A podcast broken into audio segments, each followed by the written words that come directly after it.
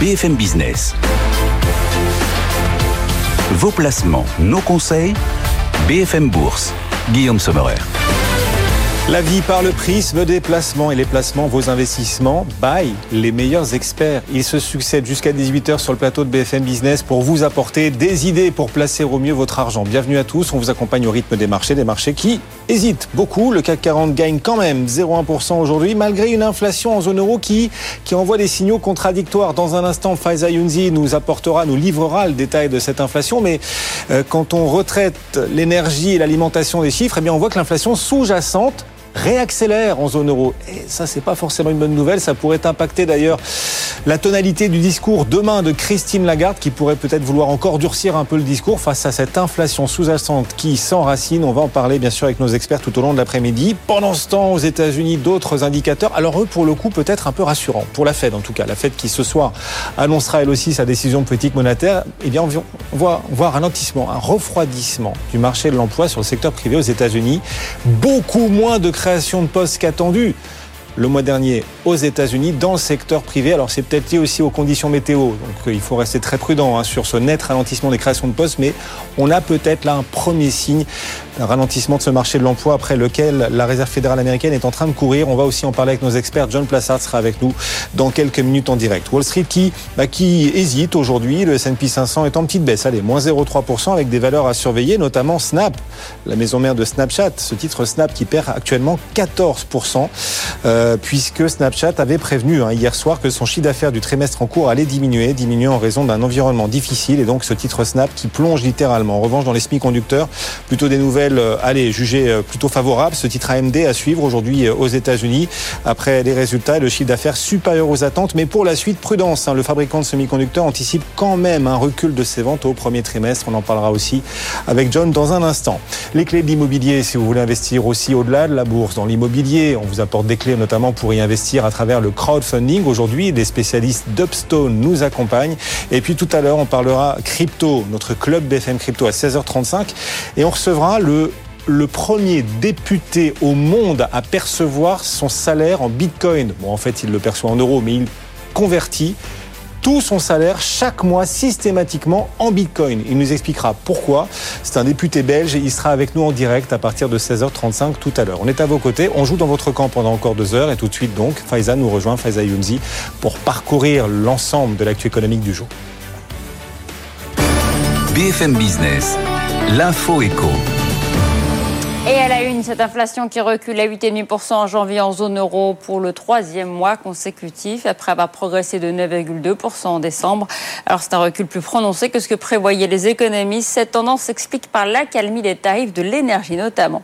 En tout cas, en France, l'électricité va coûter jusqu'à 15% plus cher à la suite du changement de règles du bouclier tarifaire à partir d'aujourd'hui. Il limitait la hausse des tarifs réglementés à 4%. Et bien ce plafond passe à 15% désormais. Coup de frein sur les créations d'emplois privés en janvier aux États-Unis unis l'économie américaine a créé 106 000 emplois. C'est nettement moins que ce qui était attendu. Le marché du travail était très affecté par les phénomènes météo et qui ont frappé plusieurs États le mois dernier. La RATP, l'intersyndicale, se joint à l'appel à la grève des 7 et 11 février prochains contre la réforme des retraites et appelle leurs agents à se mobiliser. Du côté de la SNCF, les syndicats doivent trancher dans l'après-midi. Et c'est une grève inédite outre-Manche. Des milliers d'enseignants ont manifesté à Londres aux côtés de cheminots et d'agents publics aujourd'hui. Euh, c'est la journée de grève la plus importante depuis plus de dix ans au Royaume-Uni. La principale revendication porte sur les salaires alors que l'inflation s'est envolée dans le pays. Les voitures électriques qui gagnent encore du terrain en Europe, leur part de marché a progressé en 2022 et dépasse désormais les 12%. Les ventes ont bondi de quasiment 30% sur un an avec plus d'un million de véhicules vendus. Des ventes tirées par les marchés allemands, suédois et belges. On poursuit avec ce chiffre, 50 millions d'euros. C'est la levée de fonds que vient de réaliser Fairphone, un fabricant néerlandais de smartphones éco-responsables. C'est d'ailleurs le plus pionnier sur ce marché. Euh, c'est la plus grosse levée de fonds de cette entreprise qui a été créée il y a plus de 10 ans. Ce soir, on vous donne rendez-vous à 20h avec Stéphane Pedrazzi qui reviendra sur toutes les annonces de la Fed. Ne manquez pas, ce sera ce soir à 20h sur BFM Business. BFM Bourse, vos placements, nos conseils sur BFM Business. Merci Faiza. Et vous parliez du loup, Stéphane Pedrazzi. On va le rejoindre en direct. Il est sur tous les fronts. Ce soir à 20h, cette émission spéciale. Et depuis la Tour Euronext en direct, il est 16h07. Il est avec nous. Il apparaît dans le grand mur d'images de BFM Business. Rebonjour Stéphane. On voit aussi à vos côtés apparaître John Plassard. Bonjour John. On vous rejoindra également dans un instant pour évoquer la tendance aux États-Unis. D'abord en Europe, ici, on est légèrement dans le vert, Stéphane. Petite hausse aussi à la Bourse de Paris. On vient de repasser dans le rouge à l'instant, euh, Guillaume. Moins 0,06% sur euh, le CAC à la Bourse de, Paris. Euh, début de, mois de février, donc très incertain. Il faut dire qu'on sort d'un mois record. On avait progressé de 9% au mois de janvier. Et puis surtout, on attend, on attend les banques centrales cette semaine. Réserve fédérale américaine ce soir. Banque centrale européenne demain. Pour la Fed, ce soir, la question n'est pas de savoir s'il y aura une hausse des taux. Elle est déjà largement anticipée par les investisseurs. 25 points de base selon le consensus. Mais surtout, on attend des indications concernant la fin du cycle de hausse des taux. C'est un cycle impressionnant. Hein. Il a débuté il y a un an. On était à 0,25% sur les taux aux États-Unis. On devrait être ce soir à 4,75%. Évidemment, c'est euh, l'attente des marchés euh, qui fait qu'on est euh, un petit peu incertain sur le CAC maintenant. Du côté des sociétés, celle qu'il ne faut pas rater aujourd'hui, évidemment, cette baisse spectaculaire du titre Orpea. Oui, le titre euh, hors péage, regarde le cours en direct. 23% de baisse, Guillaume, sur, euh, sur cette valeur. Après l'annonce d'un accord de principe pour la restructuration financière de l'entreprise, une partie de la dette va être transformée en, capital. Ça va permettre d'effacer pratiquement 4 milliards d'euros de dette. Hein. C'est considérable sur un total de 9 milliards et demi. Mais euh, pour les actionnaires, ça représente une dilution extrêmement importante. Ceux qui détenaient 1% du capital détiendront à l'issue de l'opération 0,004% s'ils ne souscrivent pas évidemment à l'augmentation de capital. Et au final, c'est la Caisse des dépôts qui va injecter euh, des euh, fonds dans euh, Orpea, qui va devenir le premier actionnaire de l'entreprise avec 50,2% du capital. Dans le même secteur également, le titre Corian est en légère baisse, mais rien à voir avec la dégringolade du titre Orpea. Rapidement, les autres secteurs, Eramet, le groupe minier qui profite d'un changement de recommandation. Odo BHF a relevé son opinion, a surperformé et surtout, Odo a relevé de manière spectaculaire son objectif de course sur la valeur. On passe de 86 à 141 euros. Le titre Eramet est en progression de, 12,3%. Et puis un coup d'œil au secteur bancaire. C'est important puisque les, les très bons résultats se succèdent en Europe. On a eu Unicredit hier. BBVA, l'espagnol, confirme également cette tendance. BBVA a profité de la remontée des taux l'an dernier. Le groupe a publié des bénéfices records supérieurs aux attentes. Le titre en profite. Il gagne euh, près de 5% en Espagne. Et surtout, Guillaume, c'est de très bon augure pour les banques françaises. Les résultats de BNP Paribas, ce sera le 7 février, ceux de Société Générale le lendemain, le 8 février. On attend euh, la même chose, j'espère. Effectivement, la semaine prochaine, nos banques françaises sortent du bois. Et demain, la BCE, bien sûr, qui sortira aussi du bois. Et cette émission spéciale des 14h, ce sera la chandeleur, Stéphane, la journée des crêpes et de cette édition spéciale que vous présenterez pour suivre, bien sûr, la décision de politique monétaire sans dessus dessous. On verra, on verra, salé, sucré, on verra ce que nous réserve la réserve fédérale, la Fed, la BCE, on va y arriver, et donc cette conférence de presse aussi à suivre demain à partir de 14h45 sur notre antenne de Christine Lagarde. D'ici là, on vous retrouvera à 17h35 pour la clôture. À tout à l'heure, Stéphane, depuis la tour Euronext. Et on verra aussi si ce soir la décision de la Fed sera salée, sucrée, citronnée, crème de marron. On verra à la veille de cette chandeleur ce que nous réserve en effet la réserve fédérale américaine. Wall Street s'y prépare ses jour de Fed. Wall Street est en train d'hésiter un petit peu avant la décision ce soir 20h. Le S&P 500 recule de 0,28%. On va en parler tout de suite avec John Plassard. BFM Business. BFM Bourse. USA Today. Bonjour John, John Plassard en direct avec nous, spécialiste en investissement de Mirabeau. Avant de parler, et d'évoquer la Fed, euh, les résultats du jour peut-être, euh, les annonces de société, parce qu'il y en a à nouveau beaucoup. On suit particulièrement, je sais pas, il y a Peloton, il y a Snap aussi, il y en a beaucoup d'autres. Quelle société euh, regardez-vous particulièrement pour cette nouvelle séance américaine aujourd'hui, John? Guillaume, bonjour. Eh bien, évidemment, ce que je regarde, c'est Tesla. On en parle tous les jours. Eh bien, là, Tesla monte parce qu'elle a prévu d'augmenter la production hebdomadaire moyenne de euh, ces euh, véhicules à Shanghai. Pourquoi? Parce que vous vous souvenez qu'elle avait baissé ses prix et la baisse de prix a fait que la demande était beaucoup plus importante. Donc c'est positif pour Tesla. Une autre société qui est positive, vous l'avez dit, c'est AMD. Dans les semi-conducteurs, les résultats trimestriels sont au-dessus des attentes, notamment grâce à une, croissance de ses activités dans les centres de données. Mais comme vous l'avez dit, eh bien, et c'est ça qui est assez intéressant, c'est que l'action monte, mais les prévisions pour le premier trimestre ne sont pas aussi bonnes.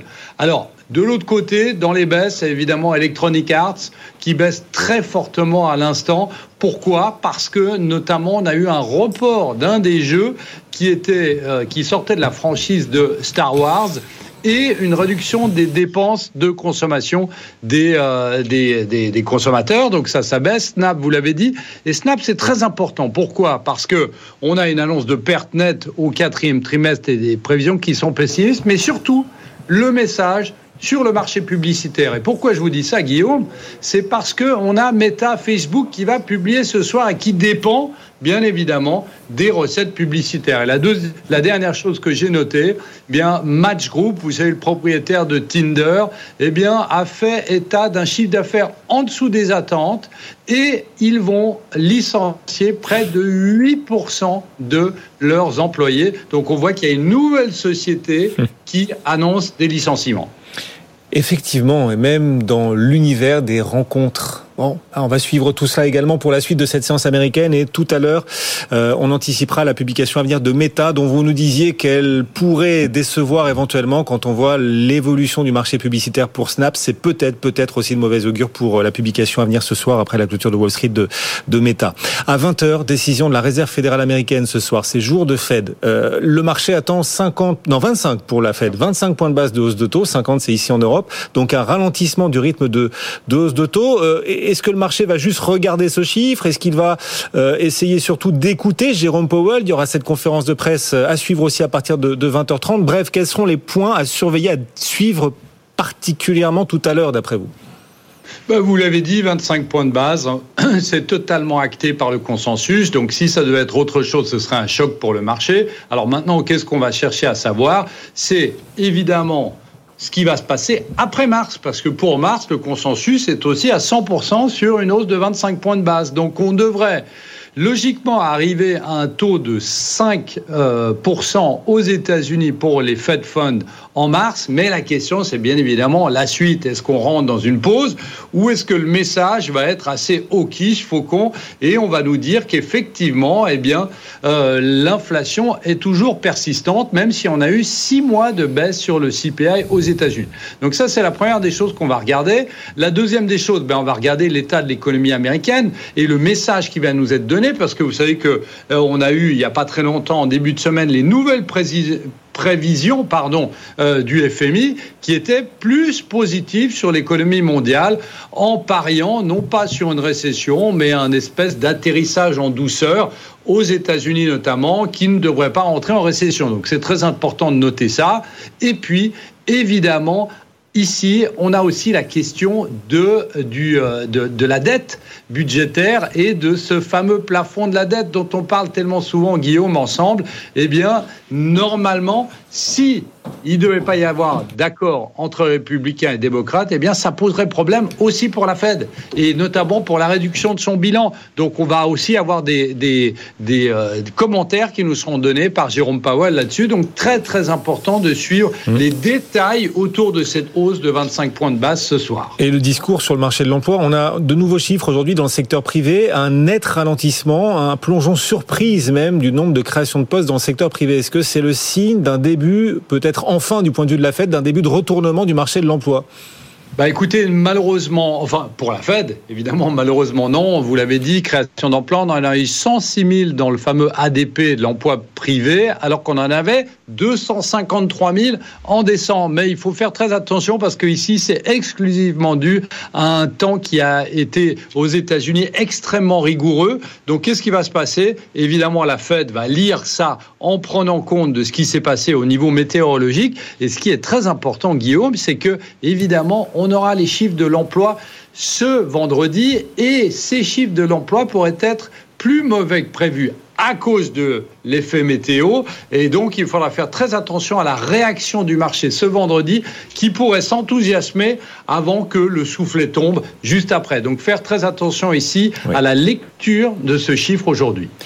Et puis cette étude que vous avez dénichée, euh, John, euh, et qu'on va peut-être détailler sur le prix des véhicules électriques aux États-Unis euh, quand on souhaite recharger son véhicule. Il coûte actuellement plus cher de charger, de charger sa voiture sur une borne que d'aller faire le plein d'essence. Ça confirme que le véhicule électrique est inflationniste, en tout cas qu'il va sans doute s'adresser à des classes un peu plus aisées que le moteur thermique traditionnel. Comment est-ce que vous analysez cette étude? Bah, écoutez, c'est assez incroyable. C'est une étude qui est faite sur le quatrième trimestre de l'année passée par euh, Anderson Economic Group qui dit effectivement que si vous rechargez chez vous votre voiture pour faire 100 miles, alors ça va vous coûter 11 dollars 60 pour votre véhicule électrique, alors que si vous allez chercher de l'essence avec la moyenne de tous les États-Unis, ça vous coûte 11 dollars 29, c'est-à-dire 31 cents de moins d'aller mettre de l'essence dans votre voiture. Donc évidemment, c'est un camouflet pour euh, les véhicules électriques, mais qu'il faut faire très attention parce qu'évidemment, il faut regarder tous les détails.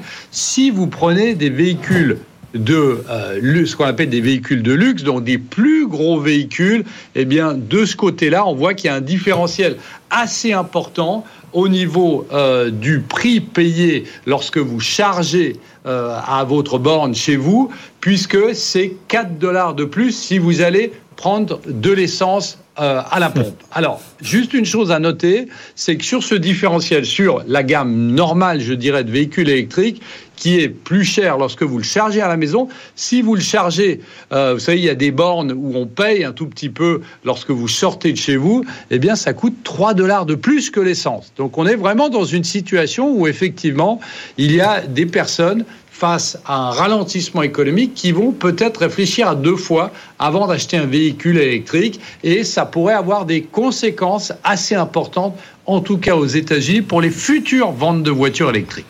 John, merci beaucoup. John Plassard en direct avec nous, spécialiste en investissement de Mirabeau Wall Street qui recule très très légèrement. Donc avant la fête ce soir, le S&P 500 perd 0,2%.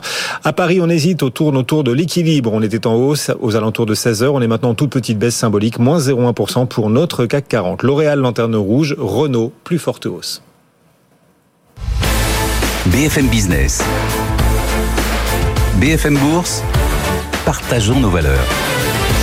Laura Fauveau nous rejoint, analyste pour euh, Mirova. Bonjour. Bonjour. Bienvenue sur le plateau de BFM Business. Partageons nos valeurs chaque jour, le rendez-vous de l'investissement responsable, l'investissement socialement responsable, ISR sur BFM Business. On va évoquer le secteur de la santé à travers l'innovation impact. Vous nous direz dans un instant quelles sociétés sont les mieux positionnées en bourse. D'abord, la santé, c'est l'investissement responsable par définition, mais vous allez plus loin chez Mirova, vous visez les entreprises de santé qui proposent de l'innovation à impact. C'est quoi dans ce secteur de la santé l'innovation à impact? Oui, effectivement. Déjà, le secteur de la santé répond euh, à des enjeux sociétaux majeurs. Euh, on le voit, le vieillissement de la population, euh, le développement de maladies liées à nos modes de vie, typiquement euh, l'obésité qui augmente dans nos sociétés occidentales, des maladies respiratoires chroniques comme euh, qui sont liées à la pollution, au tabagisme, etc. Et on l'a vu avec la crise du, du Covid très récemment. Hein, c'est un exemple que tout le monde connaît.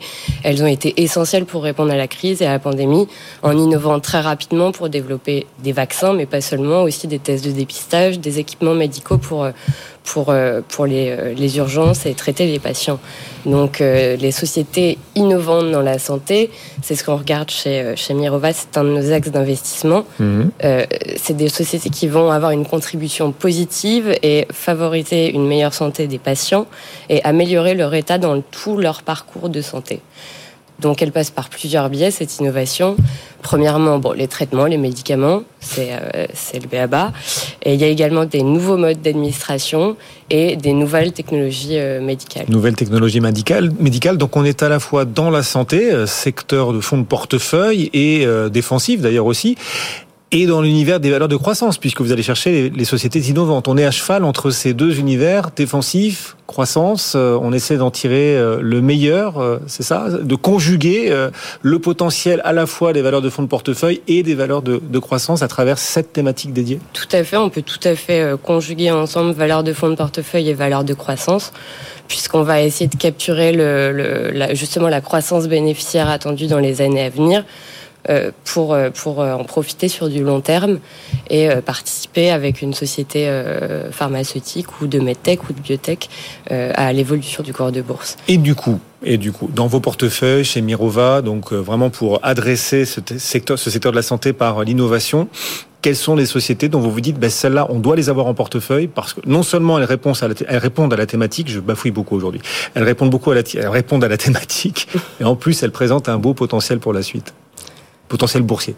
Typiquement, on a euh, AstraZeneca qui est, euh, une, euh, pour le coup une, société de grande capitalisation britannique qui est dirigée par contre par un, directeur général qui est français et il se trouve sur ce, cette innovation dans les traitements, les médicaments.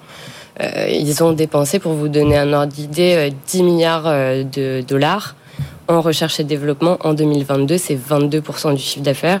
Donc c'est un, gros budget de dépenses pour trouver des nouveaux produits. Euh, ils vont euh, se concentrer sur plusieurs domaines d'expertise différentes, mais dans un nombre limité.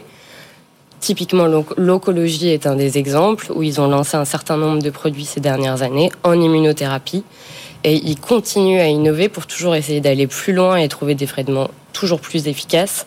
Euh, en partenariat en ce moment avec une société japonaise qui s'appelle Daiichi Sankyo, qui étudie, euh, pour simplifier, euh, la, la chimiothérapie de demain. Euh, qui sera plus efficace et euh, dont les effets néfastes seront, seront moins importants euh, pour, pour la cancérologie et certains types de cancers notamment. Et en parallèle, ils, ils étudient aussi des, des, traitements dans les maladies rares. Mhm. Et évidemment, c'est des maladies dans lesquelles il y a peu ou pas du tout de traitement disponible aujourd'hui sur le marché où rien n'est commercialisé. C'est important de continuer à innover sur ce genre de maladies. AstraZeneca, et en termes de valorisation, on est, on est bien? Aujourd'hui, on est sur une valorisation euh, de 14 fois le PER 2024 pour une croissance des bénéfices euh, de plus de 15% attendu ces quatre prochaines années. Alors vous le disiez, vous choisissez des entreprises qui innovent par la découverte et le développement de nouveaux traitements, mais vous choisissez aussi des entreprises du secteur de la santé qui proposent de nouveaux modes d'administration des traitements déjà existants. Est-ce qu'on peut ça aussi l'illustrer? Tout à fait.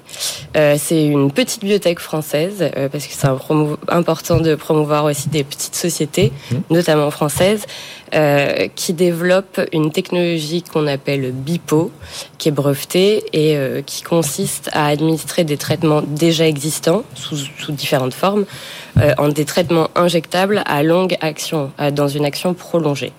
Donc typiquement, on va remplacer une pilule, un comprimé à prendre tous les jours, par euh, ce traitement injectable à action prolongée pour en améliorer l'efficacité. Un exemple concret, actuellement ils sont en partenariat avec Teva pour développer une molécule qui est déjà existante pour des patients euh, schizophrènes. Donc pour les patients, ça va permettre d'éviter l'oubli de traitement. Ah oui qui pourrait avoir des conséquences assez néfastes pour, euh, pour ces patients et euh, d'avoir une meilleure efficacité euh, et une meilleure adhérence au traitement. Médincel. Bon, biotech. Alors là, c'est vraiment, c'est une biotech, donc c'est forcément plus spéculatif, effectivement. Médincel, M-E-D-I-N, C-E-2-L. Et puis, une troisième société que vous vouliez nous présenter aujourd'hui. Là, on est dans des techniques nouvelles, des techniques innovantes pour la chirurgie. Intuitive Surgical. Donc c'est une société euh, américaine cette fois-ci qui développe euh, des, euh, des, robots. C'est le système d'Avinci qu'ils ont mis en place pour favoriser la chirurgie mini-invasive.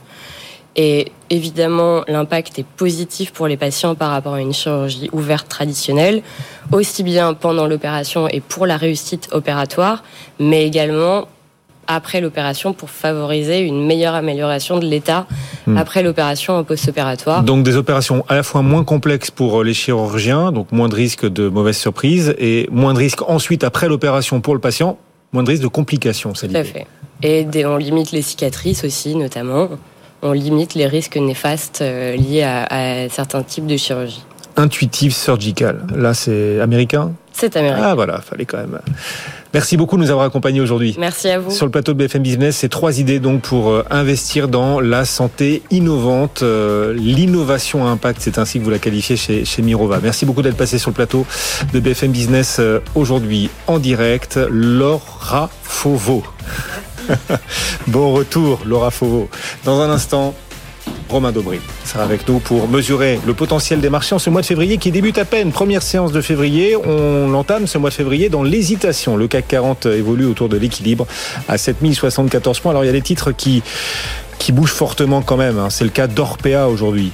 Une séance très très compliquée pour ce titre Orpea qui perd quasiment un quart de sa valeur en ce moment, moins 23% Orpea. Pourquoi cette sanction impressionnante? Parce que L'accord avec le groupe d'investisseurs mené par la Caisse des dépôts et consignations, cet accord sera très dilutif euh, dans certaines conditions pour les actionnaires et donc Orpea qui recule de 24%. Dans son sillage, une baisse bien moindre, mais une baisse quand même pour Corian qui recule de 2%. Les autres valeurs à surveiller aujourd'hui, à l'inverse, de l'autre côté, du côté des hausses, Eramet gagne 13%. Odo relève euh, sa recommandation sur Eramet à surperformance et surtout, Odo estime qu'Eramet a tout d'une grande. C'est ainsi qu'Odo intitule son étude sur euh, Eramet Odo qui relève fortement son objectif de cours sur la valeur de 86 à 141 euros et Eramet donc qui en profite cette hausse spectaculaire. On voit pas tous les jours des hausses de 13% dans le secteur minier. Aujourd'hui Eramet donc en progression de 13% à l'instant même, d'après Odo. Et Ramet dispose de projets attractifs dans les métaux de transition énergétique qui devraient soutenir la progression des résultats et améliorer fortement le mix produit du groupe. Voilà ce que nous dit euh, Odo. La structure financière aussi, juge Odo, est très saine. La visibilité sur les résultats futurs satisfaisante avec la cession de la plupart des activités sous-performantes. C'est la plus forte hausse du jour sur le marché parisien. On va y revenir dans un instant. On va aussi parler des cryptos, notre club BFM Crypto. Ce sera juste après la pause. On se retrouve dans à peine deux petits minutes. À tout de suite.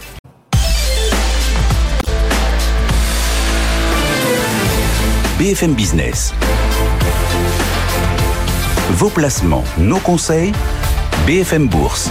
Guillaume Sommerer.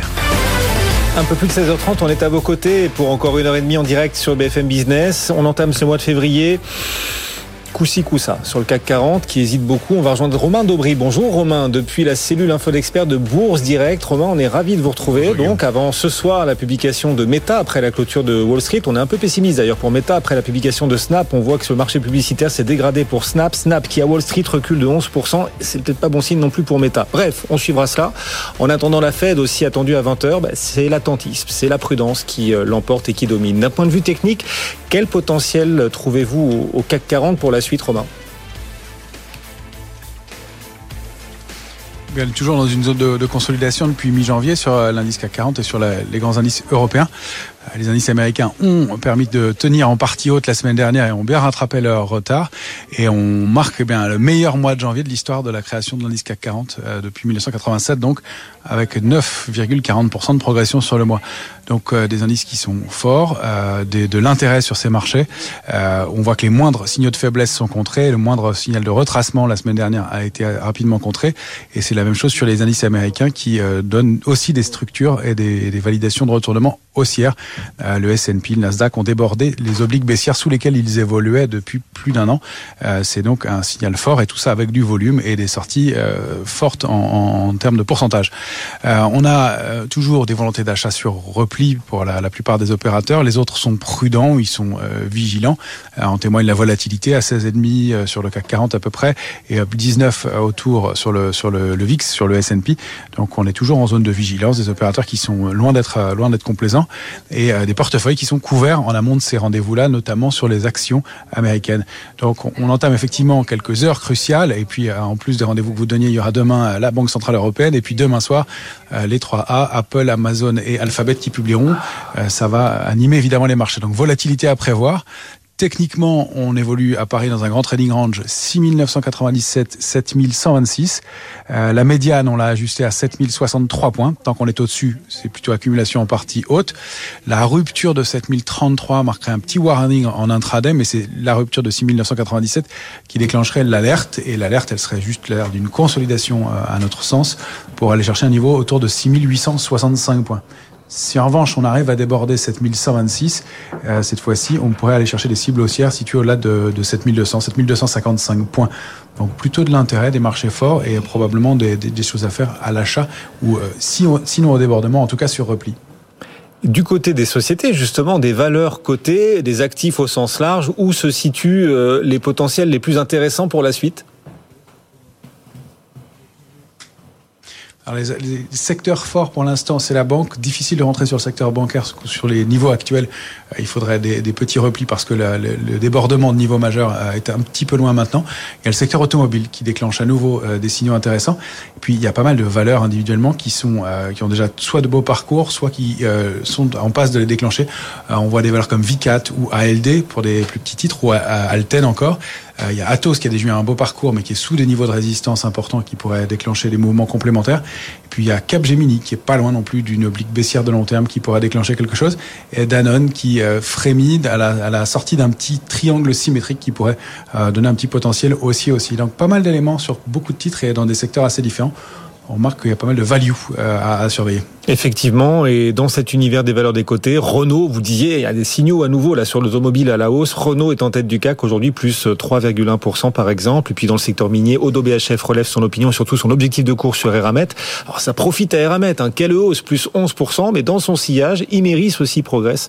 Un peu plus de 3% en ce moment de hausse pour Imeris. Merci Romain, merci beaucoup de nous avoir accompagnés depuis Bourse Direct. Et si vous avez des questions sur vos portefeuilles boursiers, n'hésitez pas à nous les envoyer. Amaury de Vous accompagne chaque soir après 18h sur nos réseaux sociaux. Bonjour Amaury. Bonjour Guillaume, bonjour à tous. Rendez-vous tout à l'heure en direct pour le grand débrief. Oui, à 18h, on va se concentrer sur deux sociétés, Imeris et Vivendi, deux valeurs qui peuvent être attractives boursièrement parlant, seront, selon Frédéric Plisson en tout cas, gérant chez, sous mandat chez Kipling Finance, qui nous accompagnera tout à l'heure. Société intéressante car d'autant plus, il n'est pas impossible que ces sociétés sortent prochainement de la cote. Et bien sûr, on répond à vos questions. Pour nous les envoyer, vous scannez ce QR code ou alors vous nous écrivez à bfmbourse.bfmbusiness.fr. À tout à l'heure, Amaury, en effet, pour les réponses aux questions que nos auditeurs et téléspectateurs vont d'ici là vous envoyer. À tout à l'heure. Tout de suite, c'est l'heure des cryptos, notre club BFM Crypto. BFM Business, BFM Crypto, le club. Ils sont là, au front sur le pont, comme chaque après-midi, nos experts du club BFM Crypto. Valentin Demey, journaliste pour Cryptos. Bonjour Valentin. Bonjour Guillaume. Vous allez bien? Ça va très bien et vous? Ça va. Christophe Debekeler nous rejoint également. Bonjour. Bonjour Guillaume. Ah, vous êtes sié, je l'ai bien prononcé. Oui, je, Ouais. vous m'impressionnez. Le premier député au monde, il est belge, Christophe Debekeler, le premier député au monde à choisir l'an dernier, en 2022, de transformer tout son salaire en bitcoin. Vous nous expliquerez pourquoi donc? Ce sera dans un instant. Juste après aussi avoir justement regardé ce que le Bitcoin a dans le ventre, quel potentiel pour la suite après ce super début d'année. Laurent Pignot avec nous. Bonjour Laurent. Depuis, Oui, bonjour, zone, depuis zone bourse, en janvier, le Bitcoin a donc gagné 40%. Là, on entame ce mois de février peut-être un peu plus essoufflé. Est-ce que vous estimez que le meilleur est désormais passé pour euh, les cours du Bitcoin, Laurent? Oui, effectivement, hein, le Bitcoin est monté en ligne droite en janvier en inscrivant quasiment 40%, comme vous le disiez, et signe au passage hein, son meilleur début d'année depuis 10 ans, en revenant donc sur les 23 000 dollars actuellement. On peut le dire, hein, ça fait du bien aux crypto-investisseurs, mais n'allons pas trop vite en besogne tout de même, car l'engagement reste mitigé sur le réseau. Alors déjà, d'un point de vue des investisseurs particuliers, l'engagement donc sur le réseau Bitcoin est toujours limité. Si on s'intéresse au nombre d'adresses actives et au volume en dollars transférés sur le réseau, nous restons sur des niveaux relativement faibles. Du moins, on ne peut pas voir un élan d'enthousiasme et de dynamisme proportionnel à l'envolée du Bitcoin sur le mois de janvier. Donc, idéalement, pour soutenir durablement le cours du Bitcoin, il faudrait qu'on observe justement une augmentation de l'activité sur le réseau, mais qui n'est pas pour l'instant franchement visible. En revanche, on peut voir que l'engagement des institutionnels a été plus important, notamment la semaine dernière, avec une augmentation de 43% du nombre total de cryptoactifs sous gestion dans les produits d'investissement par rapport au creux de novembre 2022. Donc finalement, on a un contraste entre l'engagement faible des investisseurs particuliers d'un côté et un engagement en progression sur euh, du côté des institutionnels. Donc voilà, pour l'instant, les niveaux techniques à surveiller sur le Bitcoin, c'est la grosse zone des 24 500, 25 000 dollars qu'il faudra casser par la, à la hausse pour continuer la progression du cours du Bitcoin. Par contre, dans l'autre sens, c'est réellement le niveau des 21 000 dollars qu'il faudra conserver en cas de retracement, car si nous passons en dessous, bah, cela on verrait un signal de retournement baissier. Donc c'est vraiment ce niveau qu'il faut surveiller. Mais attention à court terme, on a ce soir la décision de la politique monétaire américaine, suivie de la conférence du président de la Banque centrale, Jérôme Powell, qui amènera probablement son lot de volatilité euh, sur les marchés en fonction de son discours, Mm. qui sera scruté hein, bien évidemment par les acteurs du marché. Et les crypto-monnaies ne seront pas euh, épargnées par cette volatilité si elle a lieu. Donc vigilance euh, à court terme. À 20h, émission spéciale d'ailleurs sur BFM Business pour euh, analyser les premières décisions de la Réserve fédérale américaine et puis demain aussi pour la BCE qui va aussi annoncer ses, ses choix monétaires. Édition spéciale dès 14h animée, ces deux éditions spéciales par Stéphane Pedrazzi. On parlait là du Bitcoin. quel potentiel pour la seconde des cryptos, l'Ether? Alors l'Ether se, se stabilise hein, depuis trois semaines entre 1550 et 1650 dollars repasser durablement sous les 1500 dollars euh, enverrait un signal baissier à court terme. Et au-dessus de la tête de l'Ether, c'est vraiment la zone dure des 1750, 1850 dollars qu'il faudra retraverser pour continuer là la progression sur l'Ether. Mais pour l'instant, comme je le disais sur l'Ether et sur le Bitcoin, j'opterai pour la patience en attendant justement la réaction des marchés ce soir après l'allocution de Jérôme Powell à 20h30. Merci beaucoup. Laurent Pignot en direct avec nous depuis Zone Bourse sur le potentiel des cryptos. On rappelle de n'y investir que l'argent dont on n'a pas besoin. Ça reste un marché spéculatif. Ça n'a pas empêché notre député belge qui vient de nous rejoindre, Christophe de Buckler, donc de choisir de convertir tout son salaire en, bitcoin. On va en parler dans un instant. Vous êtes le seul député au monde pour l'instant à choisir de, vous faire rémunérer en bitcoin Oui, alors il y a eu le maire de Miami et le maire de New York qui ont euh, déjà fait ça il y a, un petit temps. Et donc, euh, par contre, je suis le seul député, et en tout cas au niveau européen. Bon, vous écoutiez donc euh, Laurent Pignot avec intérêt sur le potentiel du Bitcoin parce qu'il parlait de votre salaire là, il parlait de votre rémunération avec le potentiel du Bitcoin. Non, écoutez, moi, le, les cours et la spéculation et le, cours du Bitcoin quand il monte et qu'il descend, c'est pas vraiment ça qui m'intéresse. Euh, moi, ce qui m'intéresse, c'est les idées politiques et, le salaire en Bitcoin que, que j'ai pris pendant un an, c'était un acte politique et pas un acte financier. Euh, et donc, euh, c'est radicalement différent. Vous nous l'expliquerez dans un instant. Valentin, pendant ce temps, la Banque Centrale Européenne aussi, les Européens se bougent pour faire monter en puissance leur devise numérique, l'euro numérique. La Banque Centrale Européenne envisage la création d'une application de paiement en euro numérique qu'on a appris effectivement il y a quelques jours. Cet euro numérique, on en entend parler beaucoup, on en traite euh, beaucoup de sujets sur ce plateau, et il fait peur. Il fait peur aux Européens qui pourraient imaginer euh, être davantage épiés, mais il faisait peur aussi aux banques qui pouvaient se voir retirer une partie de leurs prérogatives ou en tout cas des sujets qu'ils pouvaient traiter. Ça avait été un petit peu écarté il y a quelques temps euh, parce qu'on avait compris qu'il allait avoir un, euro euh, numérique de gros euh, et un potentiellement de détails plus tard, mais en tout cas que les banques auront toujours un rôle à jouer dans l'intermédiaire de confiance entre le public et, et, la création de la monnaie. Et puis en fait là, nouveau signal un peu dans l'autre sens qu'on a appris d'un membre du directoire de la BCE chargé du développement de l'euro numérique à la commission des affaires économiques et monétaire du Parlement européen qui veut créer, ou en tout cas qui envisage euh, de créer une application totalement euh, indépendante et qui euh, se séparerait de ses banques. Il dit que l'eurosystème pourrait créer une nouvelle application propre à l'euro numérique qui comprendrait uniquement des fonctionnalités de paiement de base opérées par les intermédiaires. Du coup, l'euro numérique serait ainsi reconnu et mis à disposition quel que soit l'endroit où vous vous trouvez en Europe. Et donc, ça met de côté les banques. Les banques qui D'autant plus, euh, se rappelez-vous Guillaume, on en avait parlé il y a quelques temps, était en train de plancher depuis quelques temps sur cette, euh, sur ce projet de pana-européen de paiement euh, pour essayer de concurrencer avec 13 banques commerciales euh, euh, Visa et Mastercard qui avaient du mal à décoller. Et en, et en plein dans ce, dans ce sujet-là, il y a ce, ce projet d'application qui donc les mettrait totalement de côté dans le cadre d'un euro numérique de mhm. détail qui s'adresse donc directement à la population et qui pourrait être accessible partout sans l'intermédiaire que sont les banques commerciales aujourd'hui. Donc voilà, ça remet un peu d'un point d'interrogation dans ce projet qui est encore beau, beaucoup flou, mais mhm. qui, mais qui là en tout cas s'annonce être sans les banques. À quoi joue la BCE qui qui dit ne pas vouloir exclure les banques, mais qui envisage la création d'une application de paiement en euros numériques. On va suivre tout ça de très très près. Mort vivant ou ressuscité Terra Terra qui a chuté, qui s'est effondré l'an dernier. On l'a vécu ici sur euh, ce rendez-vous BFM Crypto chaque jour. Terra, tel un phénix, est en train peut-être de renaître. En tout cas, Do Kwon, le créateur de Terra, prépare son retour et même embauche. Ouais, je sais pas si c'est un phénix. Euh, un peu abîmé. C'est, hein. ouais, c'est un peu abîmé. C'est particulier quand même. Cette blockchain qui avait fait perdre avec son stablecoin euh, algorithmique euh, l'UST qui était censé suivre le cours du dollar, qui ne l'a pas suivi puisqu'il s'est effondré avec 30 à 40 milliards de dollars sur sur son réseau. Et à, la, quelques jours après cet effondrement, c'était ouais au printemps dernier, si je dis pas de bêtises, qu'on avait traité sur ce sur ce plateau. Mm. la Terraform Labs qui justement gère ces, ces blockchains, cette blockchain là, Terra, on avait créé une autre avec un autre token pour essayer de la Ah. relancer et essayer de retrouver un peu d'argent pour essayer aussi de sauver euh, les personnes qui avaient perdu de l'argent dans la première euh, blockchain Terra. Bon, ça n'a pas marché énormément, on n'a pas retrouvé les 40 milliards perdus, euh, mais pour le coup, Ça bouge, assez, euh, mais ça bouge encore. ça bouge encore, effectivement. Et il y a des gens qui s'y intéressent pour le coup. Et donc, notamment, 12 personnes que tentent de recruter Terraform Labs. Terraform Labs, euh, qui est euh, toujours présidé par. Dokwon, euh, qui est toujours recherché par Interpol. Ça fait quand même beaucoup de, de choses. Mais il Et embauche. qui continue d'embaucher et de faire quelques conférences sur les réseaux. Donc, euh, c'est une affaire très particulière. C'est l'un l'une des, euh, l'un des échecs et peut-être même des escroqueries les plus incomplètes euh, de l'année dépassée, euh, mis à part FTX. Euh, donc euh, voilà, effectivement, c'était l'échec d'un stablecoin algorithmique. On le rappelle, tous les stablecoins ne sont pas à mettre à la poubelle. Il y en a qui sont décentralisés, qui fonctionnent très bien. Il y en a qui sont centralisés, qui sont audités euh, et qui ont des autorisations. Là, c'était vraiment une création d'un homme, Doc One, et de son équipe Terraform Labs, qui a échoué. Mais voilà, il tente toujours de relancer la machine, à voir s'il arrivera à recruter ces euh, 12 personnes, malgré la réputation mauvaise qu'a Terraform Labs avec cet échec et le fait que les autorités sont un petit peu sur le dos de certains de ses dirigeants, dont Doc One. Ouais, ouais. L'animal bouge encore, il, il est recherché et il embauche. À suivre.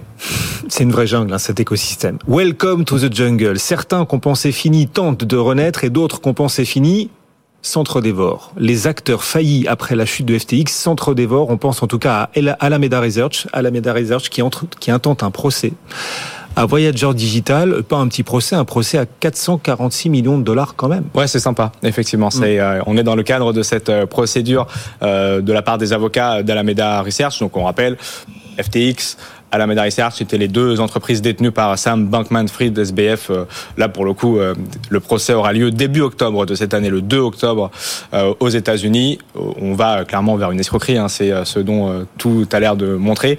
Mais en tout cas, Alameda Research, qui était du coup une des deux entreprises détenues en partie par SBF, qui était la structure d'investissement de SBF intente un procès contre Voyager Digital de 446 millions de dollars.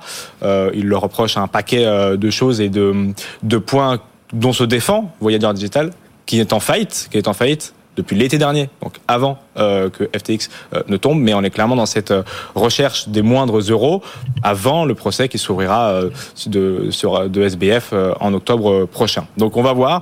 Pour l'instant, les avocats de Voyager Digital se, se défendent totalement de, ce, de cette attaque et euh, demandent à ce que FTX et Alameda Research soient placés au second plan des créanciers euh, pour euh, d'abord rembourser euh, les autres acteurs de cette faillite. À voir. Effectivement, les deux, les deux s'attaquent. C'est c'est tombé il y a quelques jours, mais voilà, John euh, Ray 3 et les différents avocats et les différentes personnes qui gèrent ces dossiers tentent de retrouver, que ce soit sur Alameda ou sur FTX, le plus de fonds avant l'ouverture du procès. Voilà l'actu qui agite en ce moment l'écosystème crypto, au-delà du rebond hein, spectaculaire depuis le début de l'année euh, du cours euh, du Bitcoin, de l'Ether. Vous, vous vous feriez payer à 100% en Bitcoin Vous préféreriez que votre salaire soit versé en Bitcoin qu'en euros, vous, Valentin? Moi, j'admire ce qu'a fait euh, Christophe. Effectivement, ça fait un paquet de, de, de, mois que j'observe euh, sa position. Euh, oui, peut-être. Peut-être que je prendrai ce pari un jour. On le fera ensemble, Guillaume. Oui, peut-être. Non, mais c'est pas une réponse, ça. Bon, il se mouille pas. Il veut pas vexer l'écosystème. En fait, vous n'êtes pas prêt à vous faire verser votre salaire en Bitcoin. Mais comme il faut pas se fâcher avec l'écosystème, vous dites oui, pourquoi pas. Tiens, peut-être, c'est une bonne idée. Vous êtes de plus en plus taquin, Guillaume. Je, je me ferai payer en Bitcoin. Voilà, je prendrai mon salaire en Bitcoin. voilà. Pari est pris, Guillaume. Je m'adresse à la caméra Ouais. et j'annonce effectivement que dans quelques dans quelques années, je prendrai mon salaire tout un an en Bitcoin comme Christophe. Et j'espère que vous me suivrez, Guillaume. Christophe de Buckler, on prononce son nom euh, comme il faut, belge Ouais. que vous êtes, le premier député au monde, on le disait, à avoir choisi de euh, se rémunérer en Bitcoin, de percevoir en Bitcoin sa rémunération. Bon, en réalité, vous perceviez en euros, mais vous avez systématiquement converti en Bitcoin tout au long de l'année 2022, mois après mois, à chaque fois, vous convertissiez en Bitcoin. Voilà, exactement. Euh, mois après mois, j'ai converti en Bitcoin et euh, mis ça sur un, euh, un, un wallet, quoi. Voilà, bien protégé. Pourquoi? Bah, Pourquoi faire? En plus, le cours du, du Bitcoin s'est cassé la figure au, au cours de l'année, donc pourquoi faire? Alors c'était pour défendre des idées politiques, figurez-vous. Euh, C'était un acte politique. Je pense qu'on est dans un monde financier qui est malade euh, et c'est grave parce que le, la finance est le sang de notre économie et donc il faut absolument que les hommes et les femmes politiques commencent à s'y intéresser et se posent la question. Moi j'ai essayé de réveiller le monde politique belge euh, sur ces questions pendant tout un moment en organisant des conférences, en essayant de sensibiliser. Je voyais que ça n'avançait pas comme il fallait et donc euh, j'ai décidé de frapper fort euh, en prenant ce salaire en, en bitcoin et pour euh, voilà secouer un peu le, la. Belgique et, et, Et- ça a fait des vagues un peu en Europe. euh, C'est vous, c'est vous-même que vous avez frappé. Vous avez perdu de l'argent. Du coup, le bitcoin s'est cassé la figure. Vous êtes fait mal tout seul. J'ai toujours autant de bitcoin que quand j'en ai acheté. Oui, mais leur valeur, la valeur Ah, des mais en euros. Mais c'est parce que vous calculez en euros. Euh, c'est c'est- c'est ça la différence. Et j'ai j'ai envie de faire passer les messages. Mais vous avez raison que c'était évidemment risqué.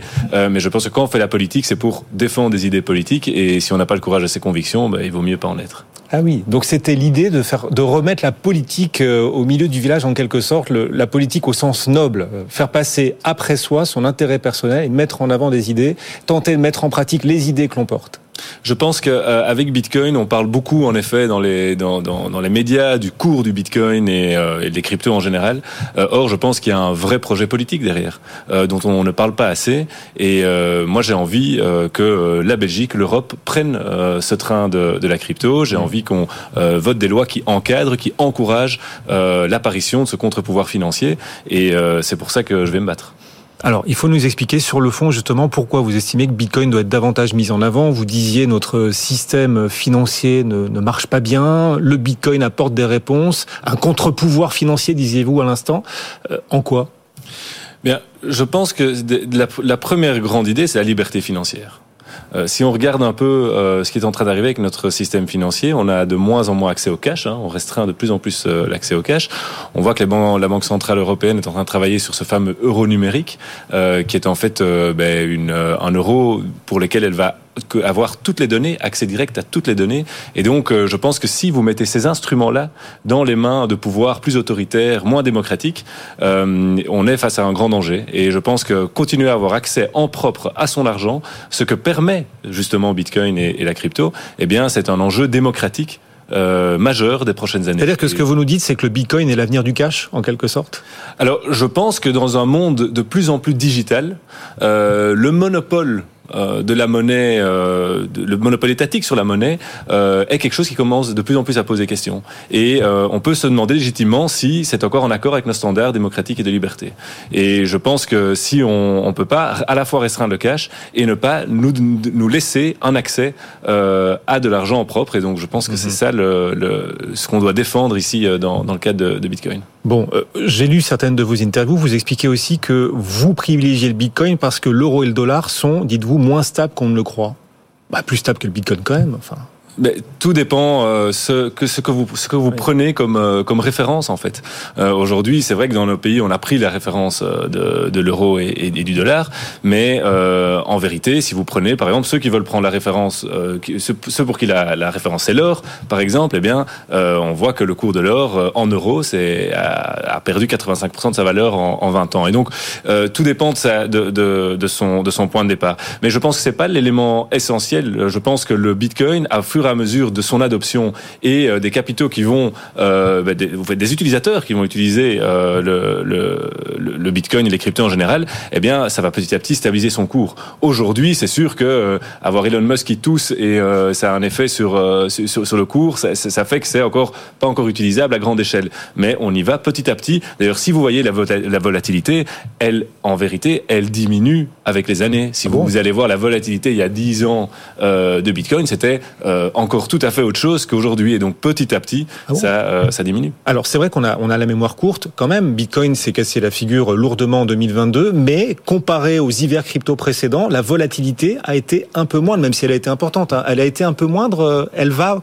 décroissant cette volatilité sur euh, Bitcoin. Les amplitudes, oui, les amplitudes avec euh, avec le, le temps s'amoindrissent euh, parce que effectivement euh, les, la capitalisation augmente, donc c'est plus difficile de faire bouger 3000 milliards, euh, alors qu'au cycle, au cycle précédent c'était beaucoup moins. Donc euh, effectivement, ça a tendance à, à se à se réduire et Évidemment aussi et surtout parce que les projets a- arrivent sur les blockchains, les utilités euh, aussi, donc il y a moins d'intérêt spéculatif, même s'il reste aujourd'hui prédominant sur l'écosystème. Ça, c'est certain qu'avec le temps, ça se, ça se réduit. Mais juste pour préciser, euh, effectivement, et rajouter, mais je, pense que tu souhaitais en parler, la difficulté d'être payé en Bitcoin. Vous est- tutoyez un député, vous Comment? Vous tutoyez un député. C'est un, c'est un ami de la communauté, Guillaume. Christophe en. Guillaume, vous pouvez me tutoyer aussi si vous voulez. Vous voyez, ça c'est bien, c'est la communauté. Et donc effectivement, cette subtilité, elle est surtout fiscale. C'est-à-dire qu'être payé en France en crypto, en bitcoin et l'utiliser, c'est se prendre la flat tax à 30% en permanence. Euh, donc ça veut dire que l'utiliser en moyen de paiement, euh, c'est euh, perdre 30% de son salaire instantanément. Donc avant d'être risqué par les cours, on est risqué par la proposition fiscale aujourd'hui en France qui ne fait en sorte que ça ne soit pas un outil de paiement. C'est bien d'avoir de la fiscalité, ça dépend des usages. Si on est sur un usage de moyen de paiement, ça ne pourra pas se faire avec une fiscalité à la flat tax de 30% à chaque euh, paiement. Bon, on rappelle hein, notre invité aujourd'hui, Christophe de Buckler, euh, député belge, premier député au monde à avoir choisi, en tout cas des premiers connus, en tout cas à avoir choisi de convertir l'ensemble de son salaire tout au long de l'année 2022 en Bitcoin. L'une de vos autres euh, marottes, non, c'est péjoratif, mais l'un des autres sens que vous donnez en tout cas au Bitcoin, c'est son rôle pour tenter de lutter contre notre modèle de croissance. Ça, c'est aussi un moteur pour vous, en tant qu'homme politique, tenter de lutter contre ce modèle de croissance que vous jugez malsain et contre lequel Bitcoin peut, à vos yeux, apporter une solution. Ça, il faut nous l'expliquer. Écoutez, moi, euh, je suis un, écologique, un, écologiste pragmatique. Et donc, je pense que si on regarde les choses de manière pragmatique, euh, dans un monde fini, euh, la seule monnaie qui a véritablement du sens est une monnaie finie. Parce que si vous avez une monnaie infinie, comme est devenu euh, euh l'euro et le dollar ces dernières années, euh, eh bien, en fait, qu'est-ce que vous faites Qu'est-ce que la Banque centrale fait quand elle imprime de la monnaie comme elle le fait depuis 20 ans hein? On a euh, fait la, la, masse monétaire, ça a fait x5, ça dépend quelle masse monétaire vous prenez, mais ça a fait x5 en 20 ans. Le bilan des banques centrales a explosé en 20 ans aussi. Hein? On est passé de 400 milliards début des années 2000 à 4000 euh, milliards juste avant la crise du Covid. Donc déjà, on avait fait x10. Et aujourd'hui, on a 8500 milliards deux ans plus tard. Euh, donc tout ça veut dire que quand on injecte massivement des moyens dans l'économie, qu'est-ce que ça fait? Eh bien, en fait, ça incite tous les acteurs économiques, tant les producteurs que les consommateurs, à produire et à consommer plus de manière intensive. Et donc, vous, vous aboutissez dans ce modèle de la croissance, du consumérisme, du matérialisme dans lequel on est. Et euh, c'est pas ma vision de la société. Euh, et donc je pense qu'on doit revenir à quelque chose de plus raisonnable. Et c'est comme toujours quand on a un pouvoir trop fort, euh, c'est dangereux. On a euh, en politique, on a un pouvoir et un contre-pouvoir. C'est important. Et je pense que dans le monde monétaire, on a un pouvoir qui est bien structuré aujourd'hui avec la finance décentralisée. Il faut qu'apparaisse un contre-pouvoir pour que le pouvoir en place se comporte de manière un peu plus raisonnable. Mais pour financer les hôpitaux, il faut bien de la croissance. Alors ça c'est euh, toute la ça c'est tout le débat sur la croissance et sur la décroissance que je vais pas mener ici. Moi je suis pas quelqu'un qui qui, euh, qui qui qui défend la, la, la, décroissance. Par contre, je pense qu'il y a des réformes euh, vraiment nécessaires qu'on ne fait pas aujourd'hui parce qu'on a un moyen de financer mmh. facilement les choses en, imprim en, imprimant de la monnaie. Et donc, je pense qu'on doit continuer à avoir un, un système financier centralisé avec une, un certain pouvoir d'adaptation et de pilotage de l'économie. Mais à côté de ça, on doit avoir une optionnalité, la capacité de choisir aussi autre chose pour certains autres euh, investissements ou certains, une certaine autre épargne euh, qui est la finance décentralisée. Est-ce qu'il faudrait obliger les entreprises à vos yeux, euh, les obliger à accepter le paiement en crypto et en, et en bitcoin, puisque vous dites que c'est ce qui libérera les gens?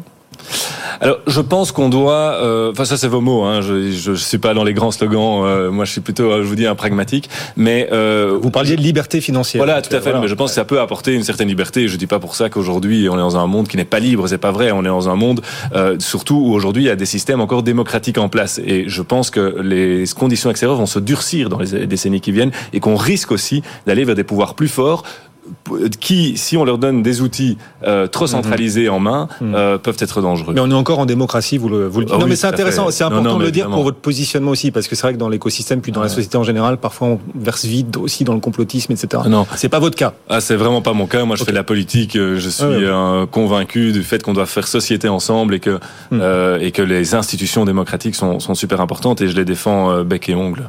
Ok. Et donc, est-ce qu'il faudrait que les entreprises euh, plus, enfin, proposent de façon euh, beaucoup plus massive, qu'elles soient plus nombreuses à proposer euh, de paiement en oui, Bitcoin? Vous dites, de... la stabilité du Bitcoin viendra quand son adoption sera véritablement massive. Donc, il va falloir passer par cette étape pour que le Bitcoin effectivement devienne une monnaie stable ou en tout cas fiable. Mais écoutez, euh, de toute façon, qu'on le veuille ou non, c'est en train d'arriver. C'est-à-dire qu'aujourd'hui, vous avez des pays où euh, le Bitcoin est cours légal, vous avez des pays où euh, les, les, transactions se font en beaucoup plus grand nombre encore que chez nous, vous avez des entreprises qui sont actives dans ces pays. Donc aujourd'hui, vous avez des grandes multinationales qui déjà dans leur compte doivent gérer de la crypto, doivent gérer du Bitcoin. Euh, et donc évidemment que petit à petit ça arrive chez nous.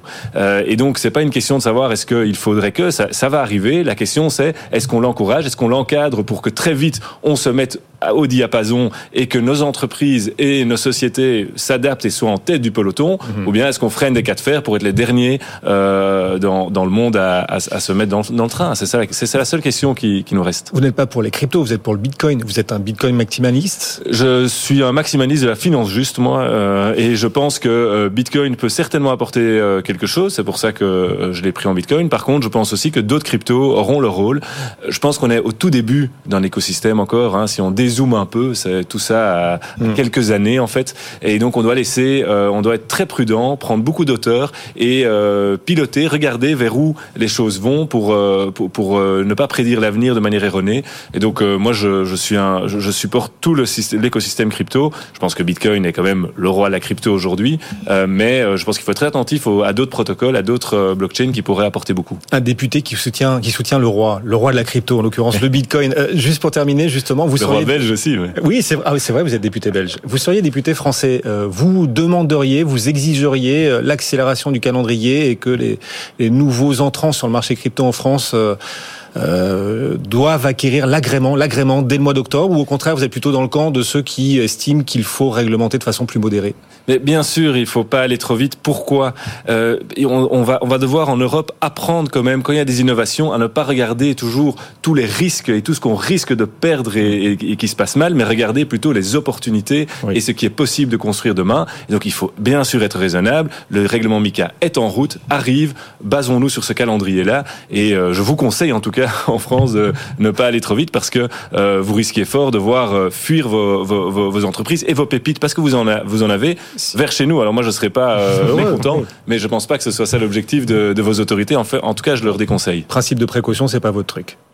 Si je pense, mais ça dépend ce qu'on entend par précaution. Moi, je j'ai une notion de la précaution qui est euh, peut-être plus large que certains. Au point, au point que vous avez choisi tout au long de l'année 2022 donc de convertir toute votre rémunération de député en, en bitcoin. On a vu plus précautionneux en l'occurrence. Mais c'est un acte politique. Voilà, c'était pas un acte financier, c'était un acte Exactement. politique. Et si vous voyez du côté politique, je pense qu'il y avait des vraies raisons valables pour le faire.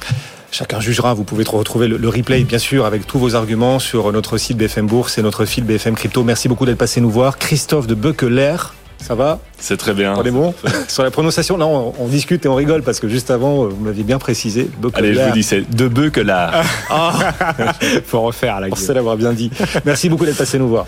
Député donc euh, au Parlement belge, Valentin Demey nous accompagne également chaque après-midi. Pardon? Raté. C'est pas ça? Non, c'est pas ça.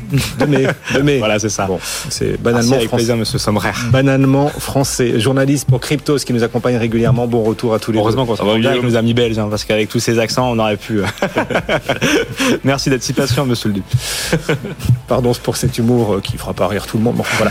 Allez, merci messieurs de nous avoir accompagnés. C'était notre club BFM Crypto dans la bonne humeur comme chaque jour. Dans un instant, les marchés, la séance du jour. On est à une demi-heure de la clôture à Paris et aussi sur le marché belge. D'ailleurs, le CAC 40 est en léger repli. La bourse de Bruxelles aussi recule un petit peu. On s'en parle dans un instant. À tout de suite sur BFM Business.